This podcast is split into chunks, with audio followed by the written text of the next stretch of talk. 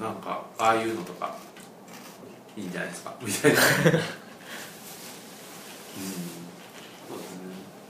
まあ来年度は働きつつそうですねファンタジーの世界にファンタジーの世界に入るそうです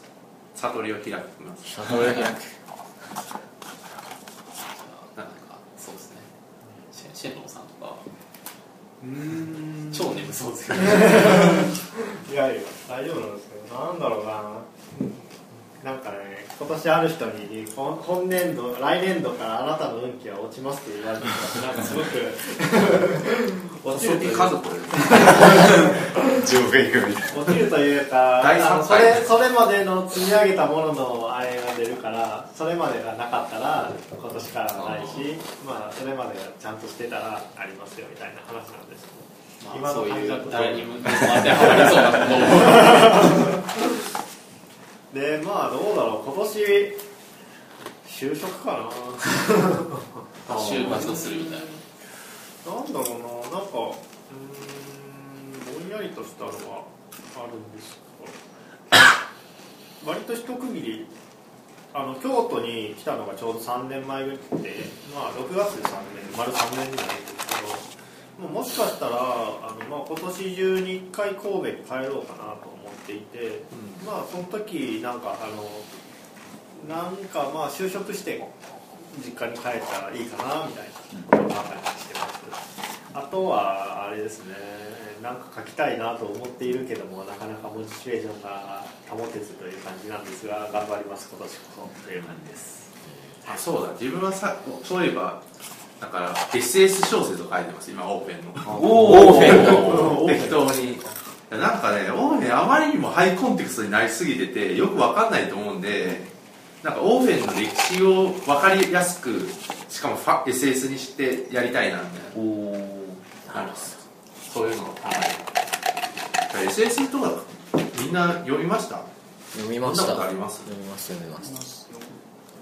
本部さんとか ないですないですねあんまり星新一かそうそうそうそう それはまあ文脈の違う SS です なんかやるおすれとかも読まない感じですか僕ねやるほど読んでないですねなんな何の略かどうかはなんかなよんくわっかてショートショートだっていう人もいるしショートストーリーだという人もいるしみたいなサイドストーリーかもしれないし、うんうん、まあなんかそのなんかふわっとして全部みたいまあでも SS と俗に言われるまあ二次創作小説ですねななんかこう大抵掲示板とかで書かれてる短い話です、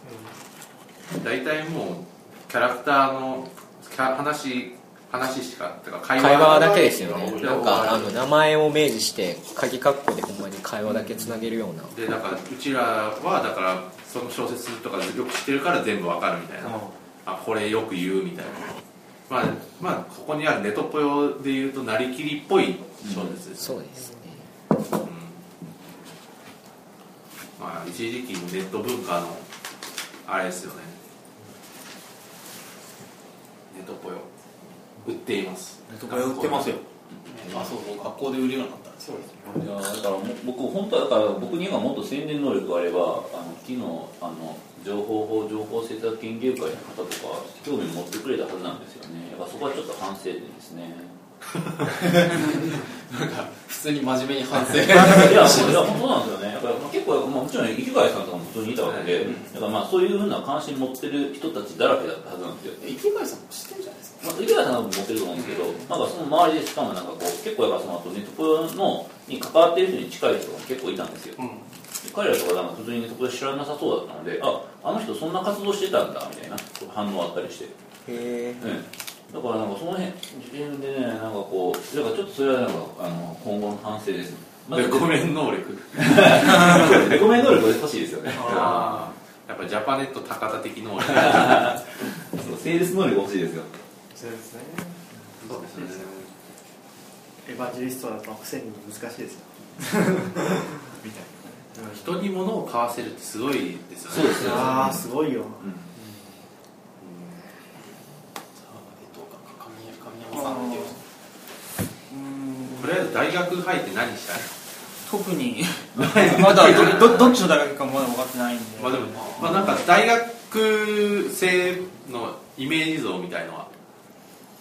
特にそのイメージ像って言ってこいつしか思い浮かばないのもまずいんだよね原系しか思いつかないのもねあれなんだろうけど原敬さんにはどういうイメージを持たれてるんですか大学デビューしたと思っている原家さんはだいぶはっちゃけたよねあーあや変わおっーて自分いやいやいやはっちゃけてると思うよ俺はあそれ場所性まあマジでもあると思うけどいやどどっちかっていうとなんか今俺がなんとかしたいなと思った映像クラスターの方で全然自分のことはどうせ教職取るだろうからそっち側でコツコツやるんだろうなぐらいしか思ってなくてエゾクラ映ス像映像クラスのあれをどうどうするべきなんだろうみたいなあーササスステテナナブビリティル問題みたいなサステナブルみたいなでもエゾグラスターはその若い子たちが若い子たちがい次受験生なんですよあでそんなレベ俺ルのが若い子なんです関西に来ちゃうと大卒いないんですよおおーあそうなんです北大とかではいないんですか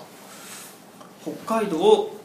芸能友の会で調べると彼しか出てこないんですよねツイッターでツイッターで調べてみるもうどうすればあぶり出せるんだろうみた いなっう先なん生聞けばでもかいい絶もん対絶対言論友の会ていうか東さん言論に開示を求めたらいいんじゃないですか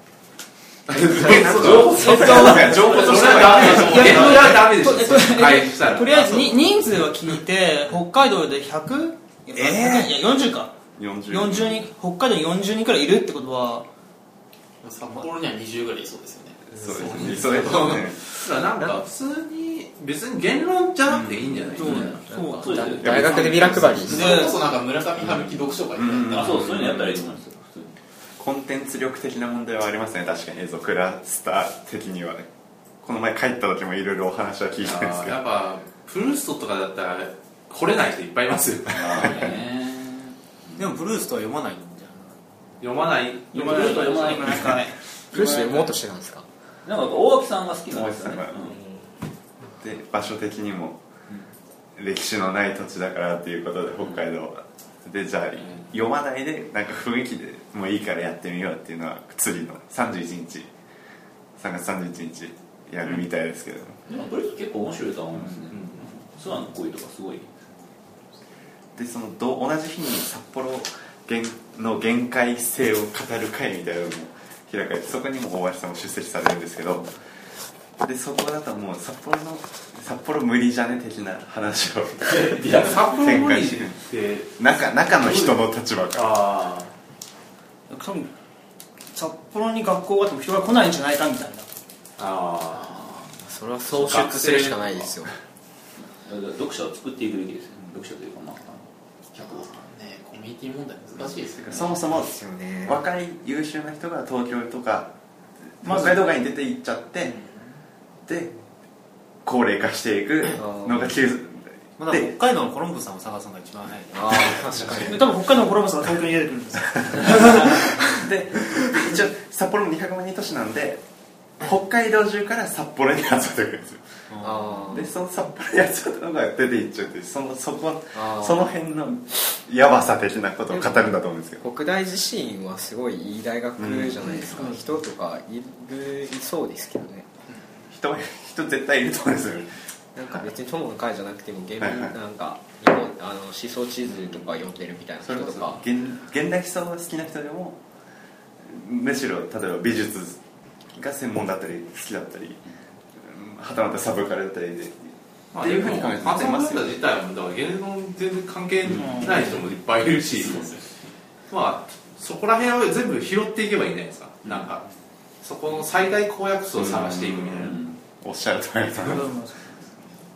なんかなんだろうなんか普通になんか読みたい本をう読むんそうそれが一番ですよねなんか結構関西クラスターって興味関心結構バラバラだけで緩やかにつながってるみたいなところがあって、だからみんなそれぞれ結構好きなことをやってるんですよね、なんか毎回読書会のテーマ決めるときとかもそうそうそうなんかこれ勉強してみたいとかっていう本を適当にあげてる感じそうそうそうでもそれこそ俺も今回法師学ってテーマでこんだけ人来たってすごいうんすごい確かにいや本当にタイトルからはなんかそれ以上のことは読み取れない けどなんか内容ツイプラの内容とかを見てもなんかイスラム法はあみたいな教会法はあみたいな感じででもやっ地ぱ味なのに結構意外とやっぱイスラームに興味ある人ってやっぱいるんだなっていうのはうん思いますよね普通に知りたいみたいなイスラムのだからあの経済学とかも結構面白いとかいう話あるし、利子ないみたいな利子ないんですか利子ないないそれ僕だけなんかもうあ知らないことになっ結構あれすごいシステムですよねいやーなかなか奇妙なもんですよてへえ利子なかったら銀行とかどうするんですだかからあの投資で儲けるんですよへえ簡単に言うそうなんですよ行きたかったないやでもそのは原口さんはあの個人的には結構まあそんな皆さんほどでもないんですけど結構割と時間があるんであの本は読んでるんですよあの皆さんに時間があるって言うんじゃなくて読書量の方の話ですけどいやいやもちろんですもちろんで皆さんほどの読書量じゃないんですけど割と本はインプットのは結構できてるかなっていう感じなのでアウトプットしていきたいなっていうえなんかこう最近読んだ本で面白かった本とかなんかあります最近読んだ本いや割と新書人間なんですが、うん新書いいですよねいや信用大事ですであのでしかもかすものすごくベタなんですけど最近ようやく「ドーポモ」をちゃんと読めるようになって東博樹さんの動物化する本とかあのあれはいい本です動物性の子供なん ですあれはいい本にしあれはいい本ですよね何度も脱落してようやくそそそういうの見るとなんか自分も成成長ができてるのかなという感じしますね昔挫折した本を読め読めるようになってると、そうですね次は何ですかね行動と力とかですかねあれもあ40ページぐらいで死亡してです ね行動と力は確かに結構あのねあれは結構きつい本ですねそれよりかは僕はあの別にひいき目って言われようが言いますけどそんな読んで夢にですああ、まあ、次挑戦しようと思って積んでるもう半年1年ぐらい積んでるんですけど、ぜひぜひそうですね個人的には構造どっちから序文だけでいいんじゃないかなみたいなあ上京前頑張りましたあだから大学生活にて語るとかああいう辺の文章あでのす感動的な序文をねいいですよあれは好きですあれしかあんまり残らないなんか読み通してもあれしか覚えてないんです俺もあれとあれとレヴィストロースは神無しのカントだぐらいしか覚えてないそういえば郵便本ってなんか今度リベンジ読書会しようって話がありましたよねあなんかありましたねなんか毎回郵便本読書会ここでやった時になんかもうあまりにも意味不明なんで ホワイトボードやばかったですよねごかっこれはなんかもう一回ちゃんとやるしかないっしょみたいな話をなんか北川さんとかしててやろうって話ありましたよねなんか今回みたいにこうなんか東さんの郵便本に関してこの側面からみたいな感じで発表者と分けたらいいんじゃないですかあそうですねあいろんな角度から読んでみるといいかもしれないですね例えば僕だからあのということでちょっとやだからまああのまあまあ間に合わないかもしれないけど僕はサイバースペース読書会ちょっとやってみたかったですねああ最近やりたいですねそれ僕もやりたいですうんそれだからちょっと機会見つけてでえっきたとら普通に来来月号できるんじゃんい いじゃないですかいや僕来ますよあマジですか来月とかできるんじゃない来で月すなかんっかてい言ってうませんでした来月の 別の本よ何何するとか言ってませんでしたさっきえっとねああさっき言った村上春樹の話あああそうですまあ別に5月 あんま変わんまなあだいからまあ最初はねまあえ別じゃにあああれですよねあセミあナれーあセミリンかじゃあ宇野さんの新刊あそうそうそうありすぎていろいろいろありすぎて日本文学あれもやりたい結構ね結構だからやりたい本いっぱいあるんですよ本当にたあれですよねてか近代文学もあるしねあそうあそう一番迫ってるのはやっぱ近代文学ですね、うん、近代文学はちょっとあの急ぎでできもしできたらあのまさにあの今月中とかできたらと思っています近代文学って何ですかえっとあの体にボーイの日本近代文学の起源ですああなるほどなんかだからなんかあれはなんかこれからあの結構あの、えっと、あれを読む経験ってすごいいいっていうプラスであのそのいわゆるその古典的な名著っていう批判的に読む訓練っていうのでもいいと思ってて、まあ、あのこちらであのあのあの谷口壮さんがやっぱ結構体あの体がすごい好きであの日本近代文学起源を結構、まあ、批判的ながらも結構しっかり読み込んでる人なんですよでまああの課題の、えっと、この小説家のこういう使い方っていうの違うんじゃないのっていうすごい面白い話を前に聞いたことがあってあぜひだったら今度蒼さんいる時にあのでそれだと1週間以内ですよ来週の月曜日マジですか そうですよまあまあでも父さんまた京都来たりするんじゃないですかいやーどうなんやろ来週やりましょうでもまあ、まあ、あと孫さんが時間ある時とかもやっぱあるので、まあ、そこはちょっとあのもうあの無理無理しな無理せずに残念ですけどでもまあアイディアを聞いてるのでだからまあその辺の話はまああのそうだそうさんのパクリでまあてかまあそこまでなんかできてるんだったらまあすぐできますよね、ええまあタイミまンあグスさカえイプとかでもあそうですねあそうですね体に殿さんと郵便本といやまあどんだけ積んでいくまあでもなんか体には今、えっと、まあ読んでる本ですし有名も読んでる本でで生命倫理の本とか、まあ、あるいは作って読める本ですしでまあ僕は児玉さん呼びたいですよねそうですそうですであ生る命方倫理生命倫理面白いですね、うんよくプラグマティズムと生命倫理みたいな話してる人とかもい てあ結構面白いですよあなんかあの辺の話まあ児玉さんとかねあとはそそこからね功利主義入門あそういえばなんかあ大田さんこの前功利主義入門読まれ読みましたねあれすごい面白かったです面白かったですねはいもう合理主義者になりました そうてかまあ太田さんはあれで功利主義に功利主義者になったんですよそうですねおめでとうございますおめでとうございます 気気づいたとかじゃないですかなったんですかそうそうなったんですよあももともとは何だったんですかいやいやもともと分かんないですよもともと分からないですけもどともとなんかあのまあ割とリリベラル僕何なんですかそもそもなんか大津さんの傾向分かったみたいなこと感情なんか言ったかったじゃないですかああいやいやそれはなんかこう思想とかとは違って太田さんっていうか結構やっぱりそのえっ、と AKB みたいなそうです太田さんといえば AKB とあとなんかなんか結構なんか適当ですあそうだからなんかこうやっぱもう具体的になんか物を作りたい人なんだなみたいな、うんなんかそういうのはすごい感じた記憶がありますねあ看板作りましたよあそうそうそうそういや全然気づかなかっ看板出てますようちたマジですか遠くから分かりますよそうなんですよ太田さんの声に自宅ですねいや一家に一台は太田さんですけどそうなんですよ太田さんだから本当に言えば太田さんはなんかこの、えっと、物を作る情熱っていうかなんか太田さんっていうかなんかこうパッと見情熱を感じない人なんですよゆゆるい感じのそうしかしなんかこう意外意外というかあのいや話してるとすごい情熱のある人なんですよねなんかこの学校やるっていうのはこれすごい情熱ですよねそうそうそうだってね値段っていうかあれですよコストというかええそうなんですよね DIY の人ですねそうそうそうですよね太田さんドキュメンタリーやらざるを得ないんですがドキュメンタリー・オブ・ OOT あそうですねだから OOT ってだなんからまあ功利主義者になりその後何かに何かに陥りはいなんか失敗してあでまた次の思想を取り入れ取り入れるなんか最終的になんかすごい変的にあなんかドラゴンボール的なやばい戦闘値が上がっていくなんか右下にスカウターを常に出しておいて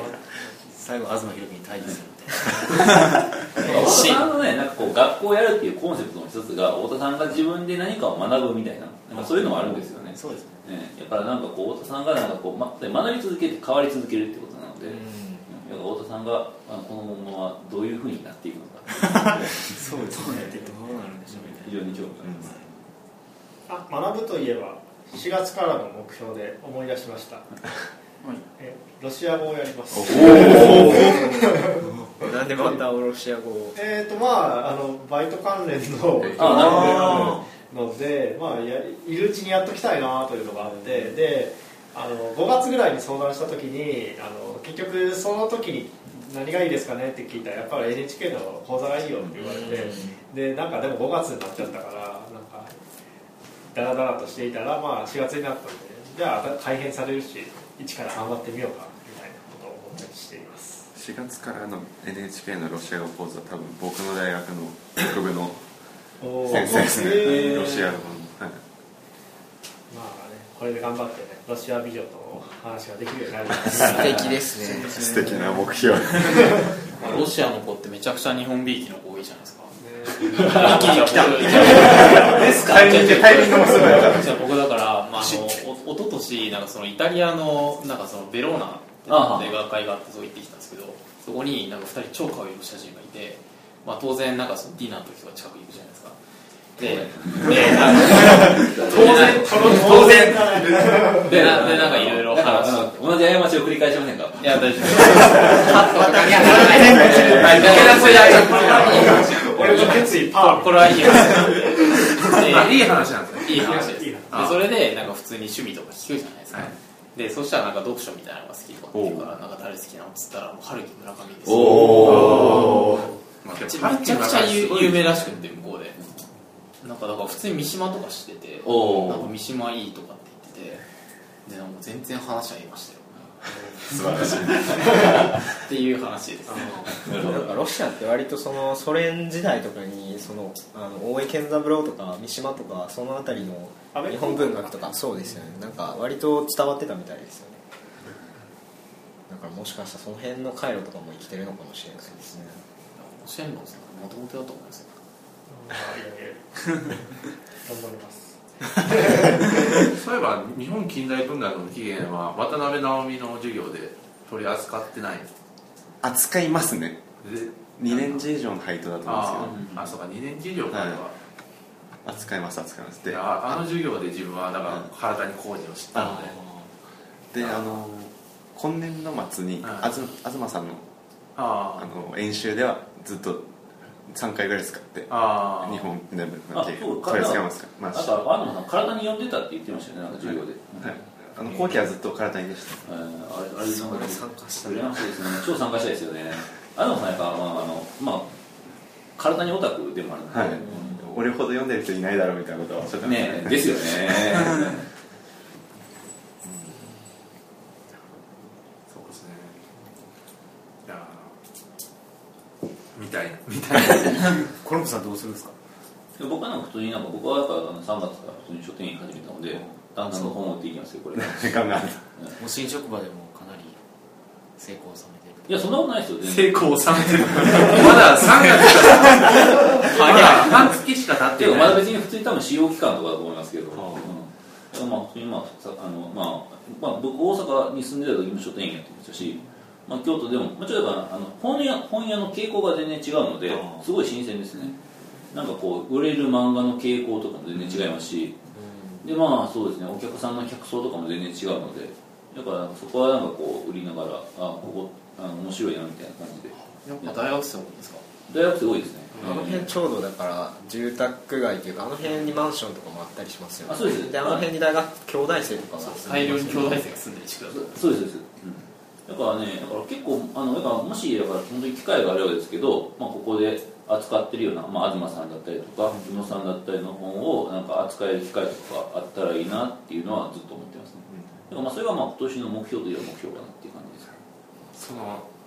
扱えるぐらいまでランクアップするみたい書な店でのフェアああいやいやそれなんか別に僕がランクアップするっていうのでもいいですしまああの普通になんかこう上の人とかにこの本すごい面白いのでなんかこう特集とか機会があればぜひみたいな感じで叩きかけてで、まあ、上の人とかが組んでくれたらそれはそれで全然嬉しいなっていう感じですね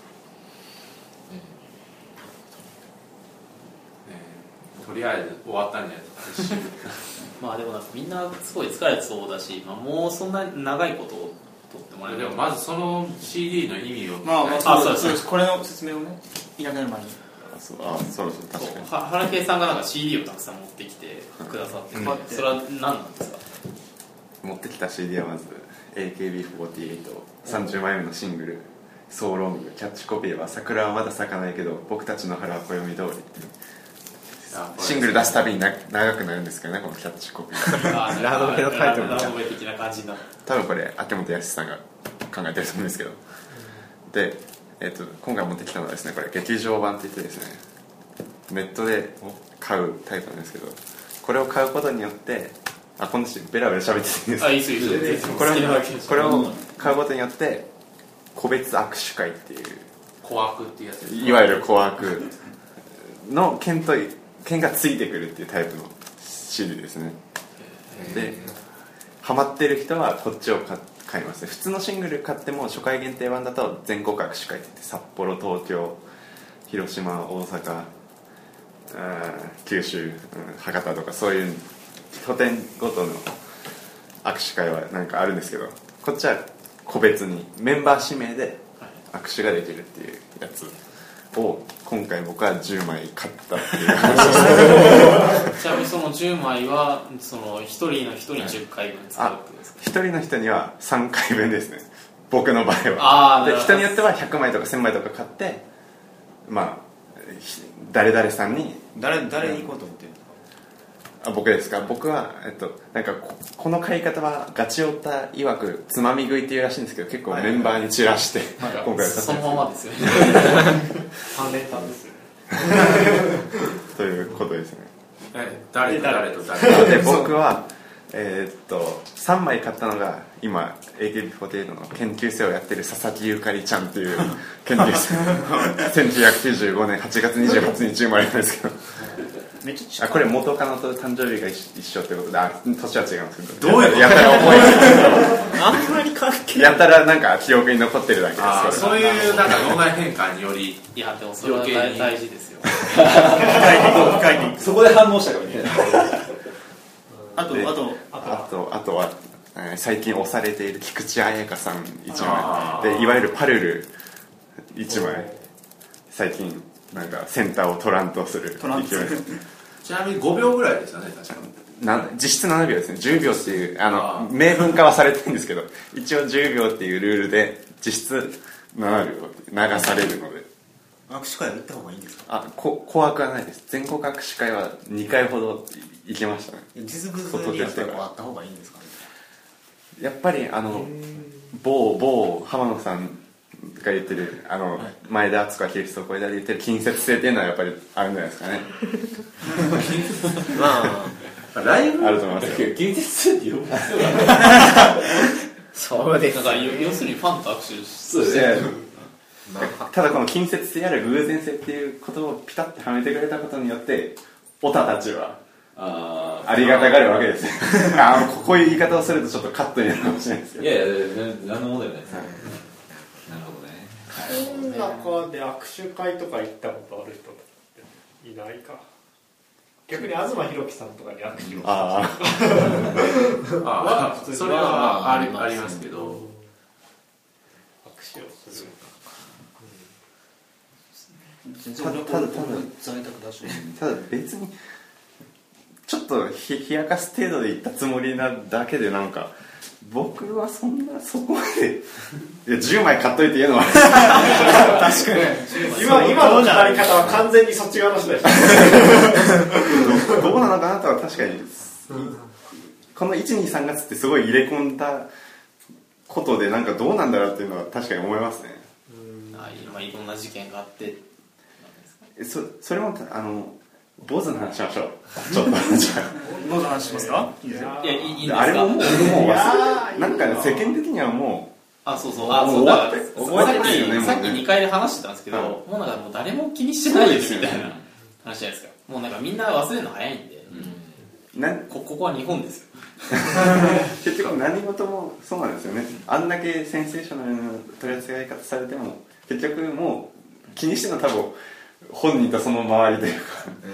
そのもんなんですよね日本という悪い場所では何も積み上がらない問題ですよね本当ですよくも悪くもだってなんかその半年前のニュースとかよくなんかリストアップされた時になんかこれなんかあったなそういうのとかって結構あるじゃないですかそんなあ感の裏紅白的な感じですよねあそうそう思い出す感じっていうのじねなんかあの時はあんだけ騒いでたのになんかみんなどうでもよくなっちゃったのかよみたいな、まあ、丸坊主事件とかやっぱ僕の考えではそんな大したことないんですけどみんな、まあ、AKB 嫌いな人がなんかこれを口実にすごい盛り上がっただけだと思いますけどそうですねだからもともと大したことなかったんでっていうかなんか炎上商法的な側面ありますからね、うん AKB まあ、そうです全体だでからまあ見事にやっても出すの計算通りです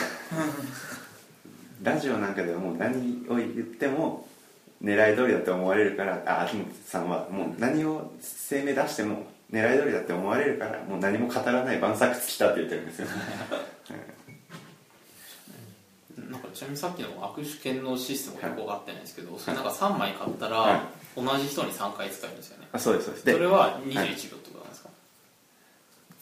そうですそれでもいいんですけど例えばあの7部制っていう感じで7限目までありましてその小学の時間っていうの、でそそのその南部一部だったら9時から10時半とか大学の授業みたいな感じなんですけどあそれで分けられてて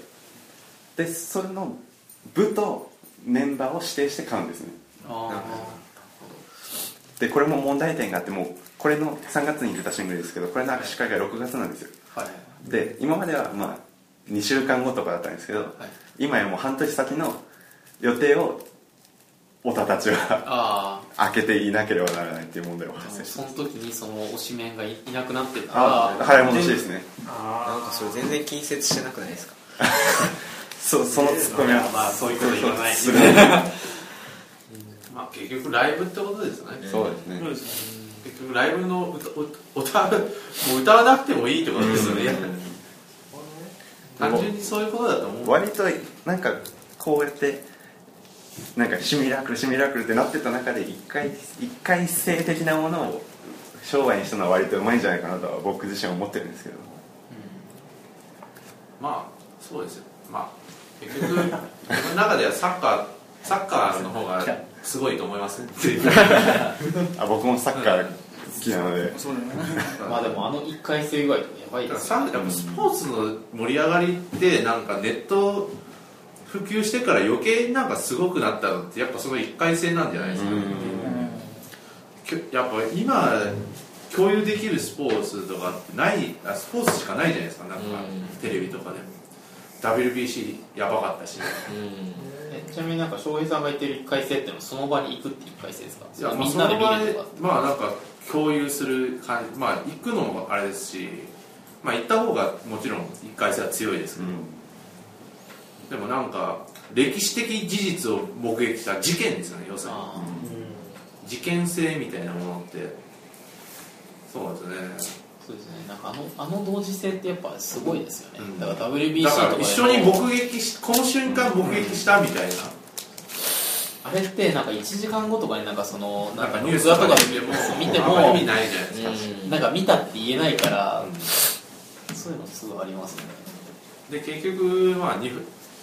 み実際に見てるのは会場にいる人なんですけど、じゃあそれでもまあそれでもうちらはテレビに釘付けになるわけじゃないですか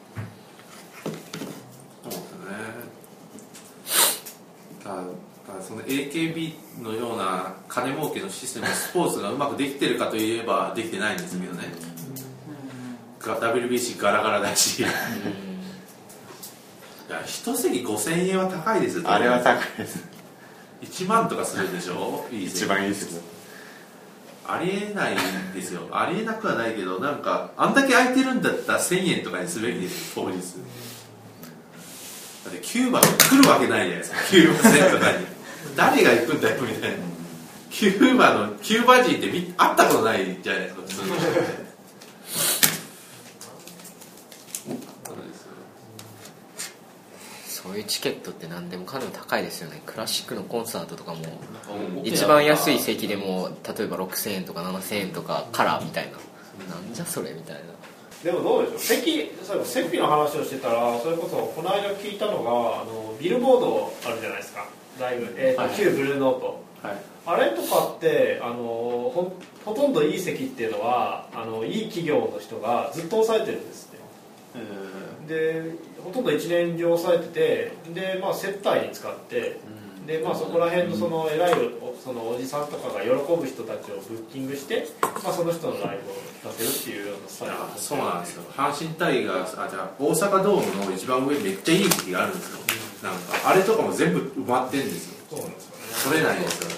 実は結構そういう囲い込みがあるんだって話を聞いてて、まあね神田川さんもいつも一番前で相撲陣取ってますからねそれは関係あるまたまたあいつここの席おるみたいなあーあれはずるいですよやっぱり権力者ですよいやでもそうねでもああいう席をねなんかそうけんなんかもっと宝くじみたいな感じで当ててみんな見せてくれたらもっといいのにと思いますねまあ、特にクラシックとかいい席ってマジでいいですからね、いやだから音が全然クラシックに関しては本当に席重要ですよね本当になんかもうなんかね P 席とかだとホルンしか聞こえないとかそういうのあるじゃないですか、 2階席の端のとかそうそうそうなんかもうそのバイオリンとなんかその向こうのなんなんだろうそのそのベースがめちゃくちゃ訪れて聞こえるとか、あそういうのもやっぱり現場に行かないとわからない問題じゃないですか実際にサッカーでもやっぱねゴール裏は応援するのには適してるけどサッカー見るのには全然適 してないですねいやなんかきついですよあそこは安いけど、やっぱねその横の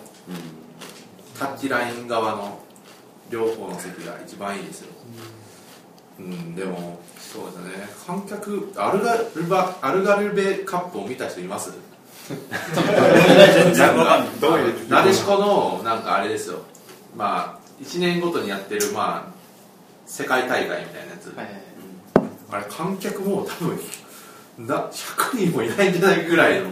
選手の声しか聞こえないみたいな WBC の裏でやってたやつあ裏でやってたやついやまあ WBC とかも関係なくなんかねやっぱ女子のサッカーってあんああいう感じなのかなみたいなで自分なでしこのヤングなでしこの試合見に行ったことあるんですけどあのアンダー20ワールドカップみたいなあれもなんか本当に1000人ぐらいみたいなとやっぱスポーツでも会場使用料は結構かかるんですあれどんな試合やってもサッカーって。どうやって採算取るんだろうみたいな感じですよねうんだなかんかスポーツってなんかめちゃくちゃ偏りあるじゃないですか、はいだからなでしことかもなんか盛り上がった最初の試合はすごいいいんだけど確か入ったんですよねみんなでなんか観客席埋めて応援しようみたいな、らでもやっぱなでしこがなんで客入らないかってたなんかやっぱ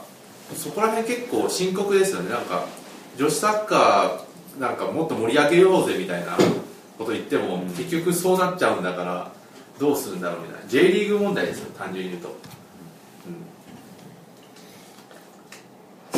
ぱりねやっぱそういう時にあのあれですよねのめり込ませる技術が必要だと思うんですよそうあですねまあでも今ここに手元にねあまあそうですねまあ現実と仮想現実をなんか錯覚させる技術ですよねのめり込ませる技術のテーマって、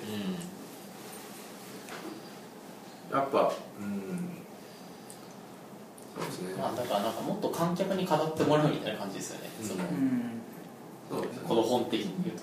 うんなんか要するになんかその広告とかってなんかその広告代理店とか上からなんかもうこれなんか欲しいでしょ買いなさいみたいな感じでずっとトップダウンでやってきたんだけど結局なんかもう今とかバイラルで広がらないと意味がないっていうかその観客が参加しないとそもそも買ってくれないみたいなそういう状況になってるみたいな話ですねなんかそうですねうんそうだなうんそうなんかあんまりスポーツ鑑賞者同士の相互の付き合いとかってないんですかいやなんかありますよなんかきおっさんとかが話しかけてきたりああスタジアムでスタジアムでなんかスポーツバーとかですかえすあスポーツバーとかあ、まあ、スタジアムとかでですねスポーツバーはだから結構普通まあ普通それも普通にありますけど、まあ、一緒にこう応援するみたいなそうですねだからなんかあれ代表戦とかは結構、なんかみんな肩組んで応援とかしたりしますけどだからなんかえ僕もなんかアメリカにアメフト見に行ったことあるんですけどめっちゃハイテンションじゃないですか彼ら、うんもうそこら中の人とハイタッチとかするんですよ、うんなんかタッチダウンとか決めるとなんですけど なんかでもそれってそこだけじゃないですか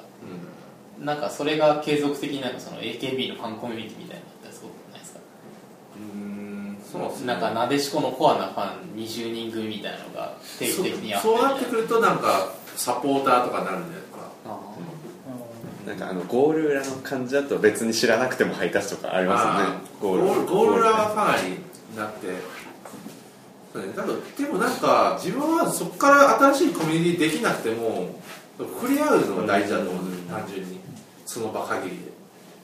うんでなもるほどお金それじゃあ落としてくれ ないまあよくわかんないけど答えは見えないって答え感じそうでですねまあなんか未来のある話をしようそうですね未来のある話結婚とかでもなく